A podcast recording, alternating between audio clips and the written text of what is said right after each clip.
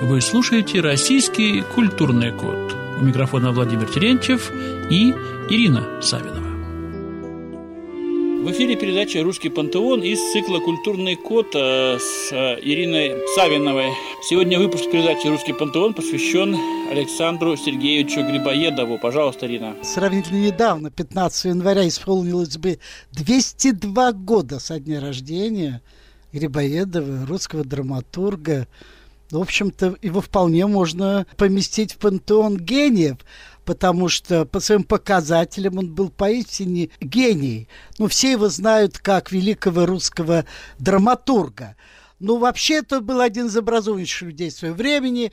Я вкратце скажу, напомню, кто, в общем-то, э, рассыпал свои знания и не все помнит. Говорят, его знания были огромные, многосторонние. Он знал множество языков. Французский, английский, немецкий, итальянский, греческий, латинский, а после арабский, персидский и турецкий язык освоил. Ну, это действительно, э, это не просто полиглот, это действительно какая-то особая одаренность. А потом он закончил три факультета Московского университета, куда поступил вообще в 11 лет. Причем сначала на словесный факультет, а потом еще на два факультета поступил. Он 13 лет окончил его. И лишь из-за войны 812 года он не получил док- докторской степени, хотя это у него намечалось. Вот уж действительно умник из умников. Ну, конечно, в его жизни тоже было очень много событий, он тоже был определенный забияка, сатирического склада ума, тоже причастен к дуэлям, тоже у него был скандал, связанный с его участием, причастие к дуэли э, из-за балерины Истоминой. Но вообще не будем в это вдаваться, потому что мы всегда говорим о том, что Творческое я и житейское я очень часто у геев не совпадают. Нас интересует именно то, что они успели дать миру, какое послание.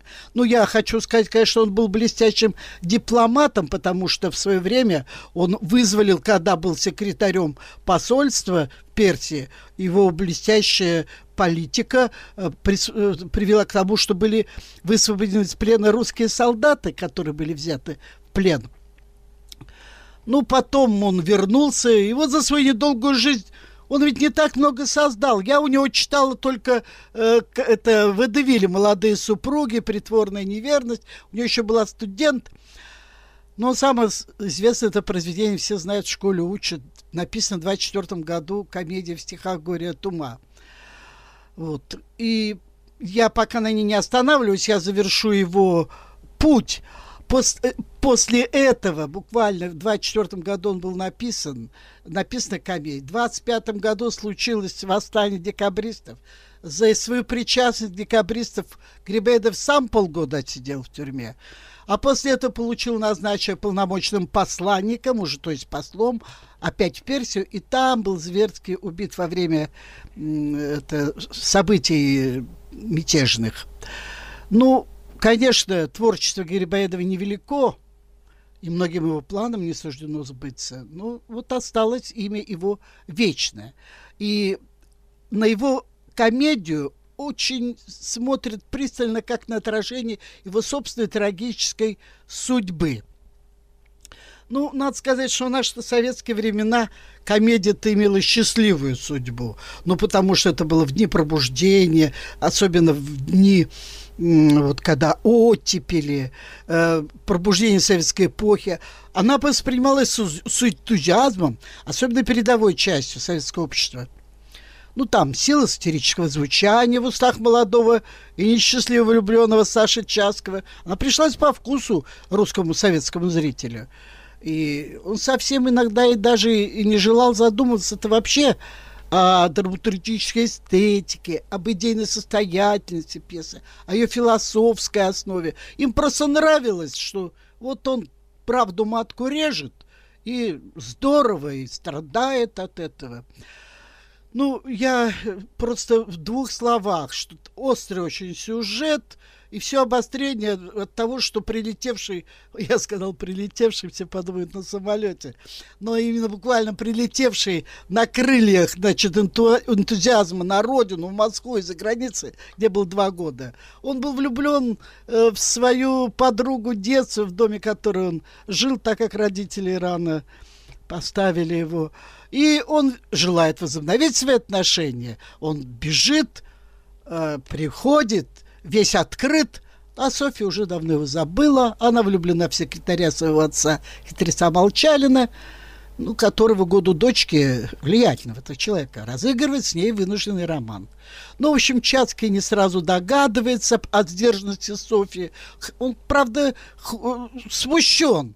Ну, и хоть он все-таки умен, но, но молод, не все сразу. Продвигается в своем изыскании, причина этой холодности, и неминуемо приближается к истине. В общем, для Чацкого оскорбительно соперничество с Молчалиным, по всем статьям. И дело, конечно, не в сословном неравенстве, что тот аристократ Чацкий, а этот, ну что, клерк. Ну просто вот он увидел, что эта среда умеет жить компромиссами, умеет сглаживать все внутренние конфликты, умеет быть безнравственной и скрывать эту безнравственность за всякими ханжескими приличиями но чаще всего купается в подлости. И он вынужден был верить своим глазам. И это когда решился на разведку. И на балу в конце все впечатления сгущаются, внимание Чацкого усиливается, и он узнает, что не просто кого любит Софья, но и то, что она осознанно запускает среди гостей сплетню – ну, сначала нечаянно, а потом осознанно, о безумии Чацкого, своего бывшего друга детства и юности. В общем, вот на таком, на фоне личного несчастья приходит прозрение. Вот этот весь бал, это нелепое сборище гостей так раздражает Чацкого. Ему все смешны эти подражательные затеи, подражание, подражание парижскому обществу. И, в общем, живший два года за границей Чацкой видит эту пародию – Ему больно за мартышку Москву. В общем, печально, скучно оказался возвращение на родину, глубокое разочарование, скорбь сердца. Ведь он доверил свою любовь, любовь существу, которое недостойно этой любви. Он ошибся, эта ошибка ему дорого обошлась. Он ранен, почти убит. В общем, жизнь за один день спустила паруса. И где теперь дойдет этот уголок Саши Чацкой? Помните, он говорит, не образумлюсь, виноват. И кончается этот э, монолог «карету мне, карету», где оскорбленному есть чувство уголок. Вы знаете, я несколько иначе оцениваю личность этой молодой девушки. Я не думаю, что она подлая.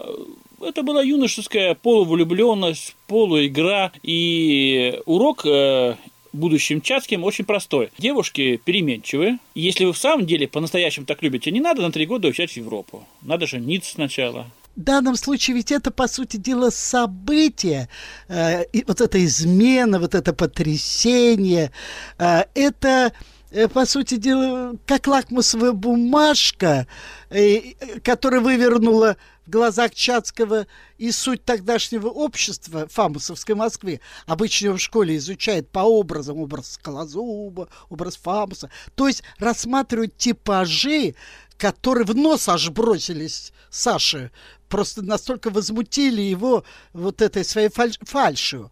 И дело-то в том, что открылась в общем-то, трагедия умного человека-одиночки, который, в принципе, со своим умом э, попадает туда, и он как бы заезжий человек со стороны оказался, а Молчалин здешний человек, Э, и все такое.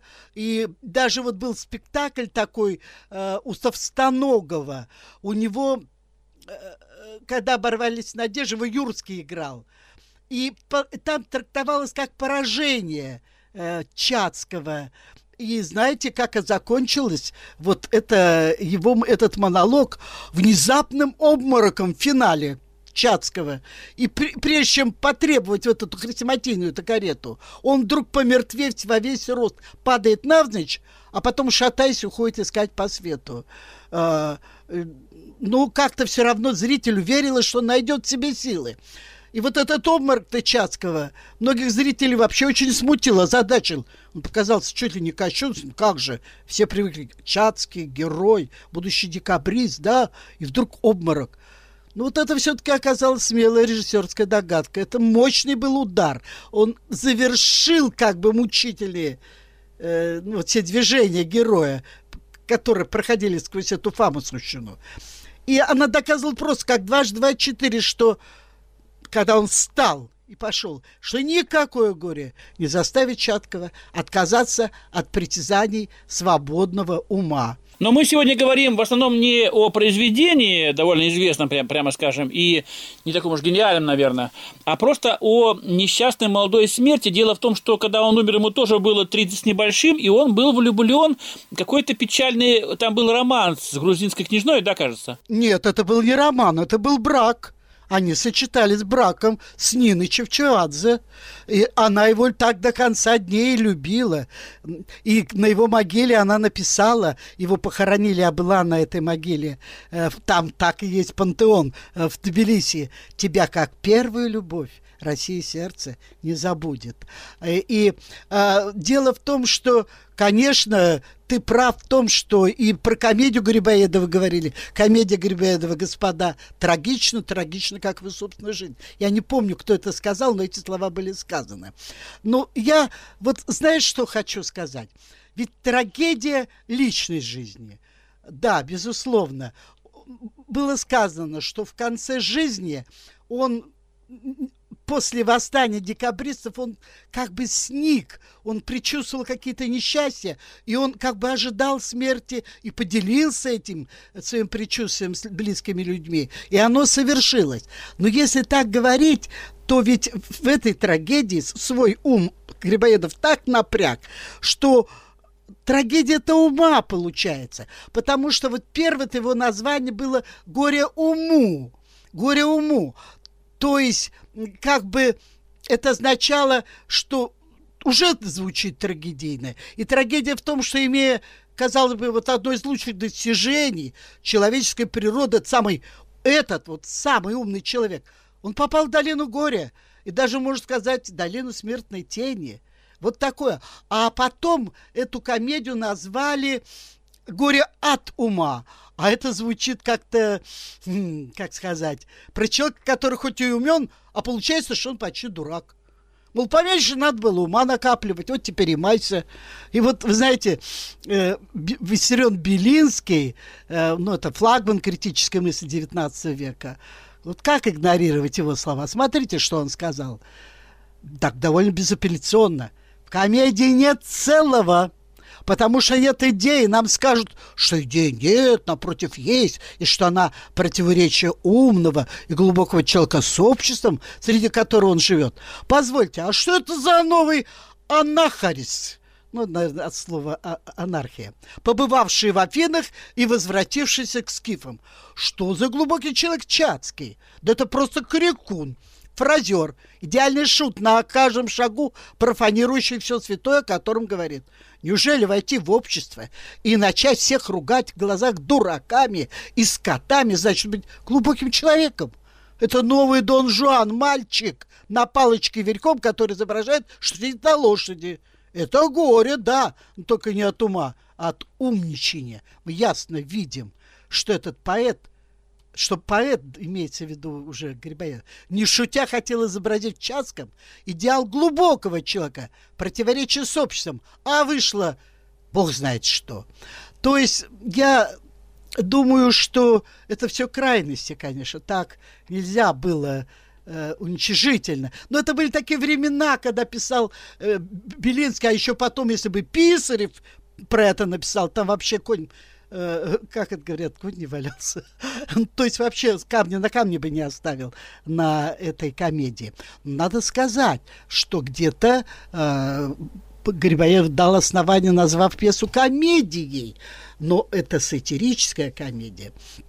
Вот вы знаете, мне хочется заглянуть как бы философскую суть глубины, которую несет эта комедия. Потому что трагедия это именно философской какой-то недозрелости. Потому что ведь Саша Чацкий поехал за разумом в Европу, А там ведь были основы-то просветительского мир, мировоззрения. Оно-то у них возникло в протест засилию средневековой власти религиозной церкви. Но это было время, когда э, люди как бы переосмыслили образ свет, ну, как свет от Божьего учения, и вложили в него свое новое понимание, говоря про священие человека уже светом своего разума. Ну, просто взяли и отказались от привычного религиозного понимания, которое личность в то время будто бы душила, а вере-то силы не доставала, так и пришлось им искать новые источники, отказавшие от реалий Бога и обратившись к своему разуму, как единственному критерию познания человека и общества. Вот так. А общество-то у них, по уму-то их, оно вполне способно было состояться, говорили они, оно справится общество на основе общественного договора. Ну, это был такой фундаментальный принцип тогдашнего учения об обществе. Я читал о нем, так и, было, э, так и назывался «Проведение общественный договор» у Жан-Жака Руссо. Они выработали, его выработали, а человек, начиненный этими идеями общественного договора, когда он вваливался в среду, в обычную среду. Он проваливался там с своим багажом по полной программе.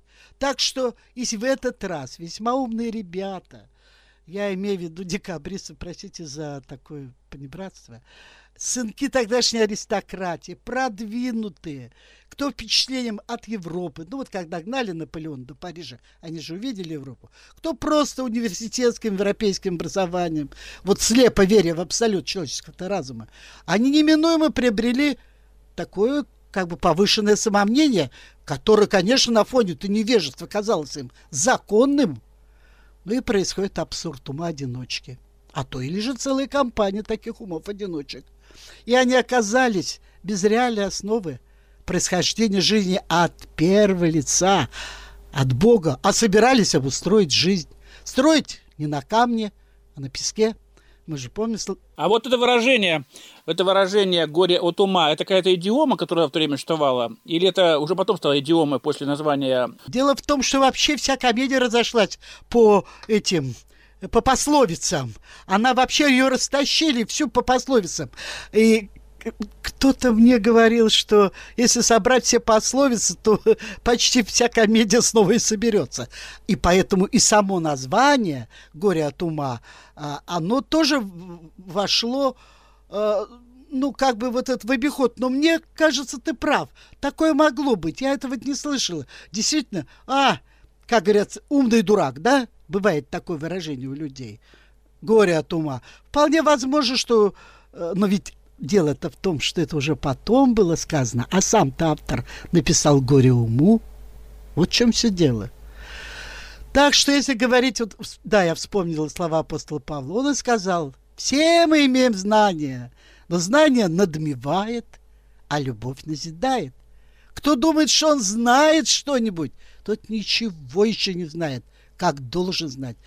Но кто любит Бога, тому дано знание от Него.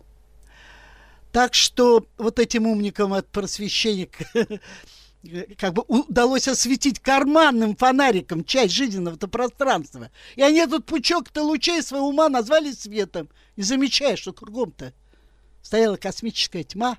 Знаменитая фраза, что скажет княгиня э, Мария Алексеевна, это просто э, во все времена действительно человек очень сильно оглядывается, особенно в возрасте, на мнение сверстников, тем более родовитых сверстников или те, которые имеют вес в обществе. Вот это кумовство-то, вот это эти письма, э, как они называются-то, когда ты идешь к человеку, несешь рекомендательные письма. И вершина всех рекомендаций была княгиня Мария Алексеевна. И дело в том, что если ты в ее глазах прослыл, э, как говорится, вольнодумцем, э, и потерял э, доверие, то ты ни, никогда не получишь от всех друзей Марии Алексеевны ни одного письма. А если уж она что-то скажет, все, тебе могила вот такие дела. Это не, довольно не невинная фраза.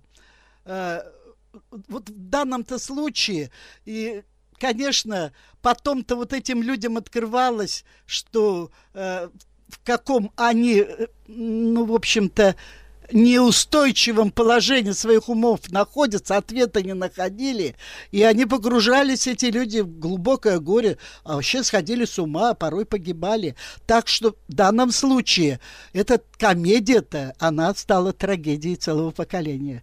Вот если э, взять эти хлесткие фразы, знаменитые э, Петрушки про кафтан, да, ну много там действительно, то а судьи, кто но многие забывают, что это не просто пьеса, это пьеса в стихах, это новелла. Такая форма, которая просто запоминается. Почему детей маленьких в детском саду никогда не, не учат запоминать какие-то прозаические отрывки, да? Их обязательно про какого-то мишку, про какого-то зайку бросила хозяйка, какой-то бычок качается, что рифма дает возможность запоминать образы и события. И в данном случае э, э, ну, дело в том, что он ведь и другие свои водевили писал в стихах. Он, ну, не то, что он был стихоплет, но ему легко давалась рифма, легко давался ритм. Человек гениален во всем. Ему просто очень легко. Он с таким азартом это писал. И он сам, может быть, получал определенное удовольствие от своих снайперских попаданий, безусловно. Но, между прочим, как режиссер, вы, наверное, согласитесь, что э, играть прозу гораздо легче, чем играть пьесу в стихах. Знаешь, Володя, дело в том, что если режиссер вдруг организовал такую атмосферу пульсирующую, как вот, например, Меньшиков, когда играл Чацкого, у него э, и, и это сама э, э, декорация как-то поэтически, не бытово, а поэтически выстроена. Участие музыки, и Меньшиков очень хорошо уловил ритм стиха и ввел это в свое психологическое самочувствие. И дело в том, что так как там много иронии и игры, то вот когда он с Софией разговаривает, первый это диалог, то получается, что они как бы играют друг другу в рифму. Она добавляет, о, что значит видеть свет, гонение на Москву. То есть они, говоря стихами, получается, что они играют словами. А, в данном случае, когда идет хлесткие, обличительные э, э, монологи Чацкого, то стих-то настолько оправдывает вот эту горячность. Без этой горячности пришлось бы делать психологические паузы, там какие-то приспособления словесные. А стих, он как тараном идет, и этот стих, наоборот, подчеркивает силу мысли. Так что это не, не тягость зрителю. Ну, давайте сравним э, с гениальным фильмом Путушко «Руслан и Людмила».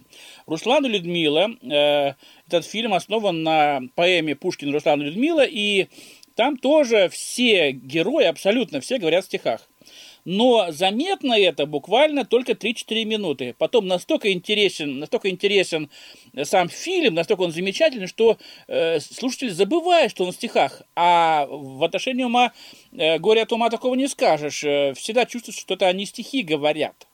В Миле был другой Александр Сергеевич. Э, тот, который очень хорошо впитал в себя природу народного слога. Его няня Арина Родионовна настолько в это втянула его, что он очень органично пишет стихами.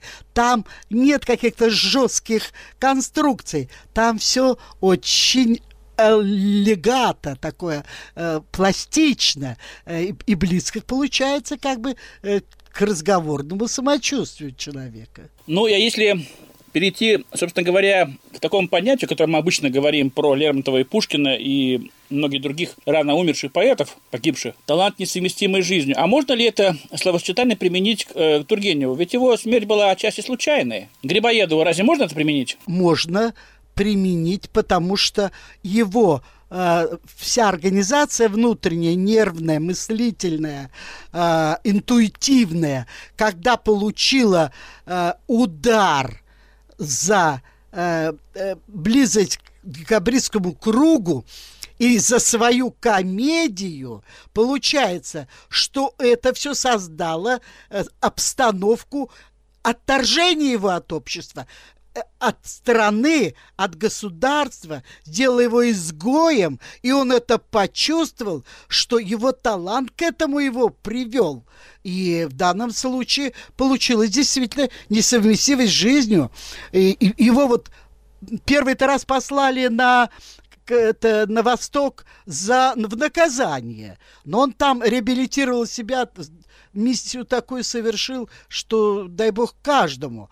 Но потом-то, после этого, когда его из тюрьмы-то освободили, видишь, ему не осталось все равно места-то в России. Его опять отправляют. Опять туда, где опасно. А назревали-то большие события. Там война с Турцией, там события, все прочее. И назревали такие события, что нельзя его было туда посылать. А его послали. Так что нечего тебе, парень, делать в России. Иди туда, где... Это как, помнишь, э, послал это Давид Урию он ведь не убил его и не приказал никому его убивать. Он его послал туда, где его наверняка убьют. Так что так и случилось. Зверски убит. Кстати, Пушкин, когда продвигался по Кавказу, он в, эти, в это время был на Кавказе. И ехал он по большой грузинской дороге. И, ну, в повозке. И видит, навстречу едет телега, а на телеге покрыт гроб. Э, ну, попонок чем-то покрыт. И он спросил у, из, ну, того, кто это вел эту телегу, что там, брат, кто у тебя? Ему отвечает, грибоед. Так вот они встретились на большой грузинской дороге. Ну что ж, это замечательное окончание нашей программы. Э, мы включаем третьего в наш пантеон, русский пантеон русской словесности, русской поэзии, автора немногих, но действительно хороших стихов Александра Сергеевича Грибоедова. До свидания. Всего доброго, дорогие. Вы слушаете «Российский культурный код». У микрофона Владимир Терентьев и Ирина Савина.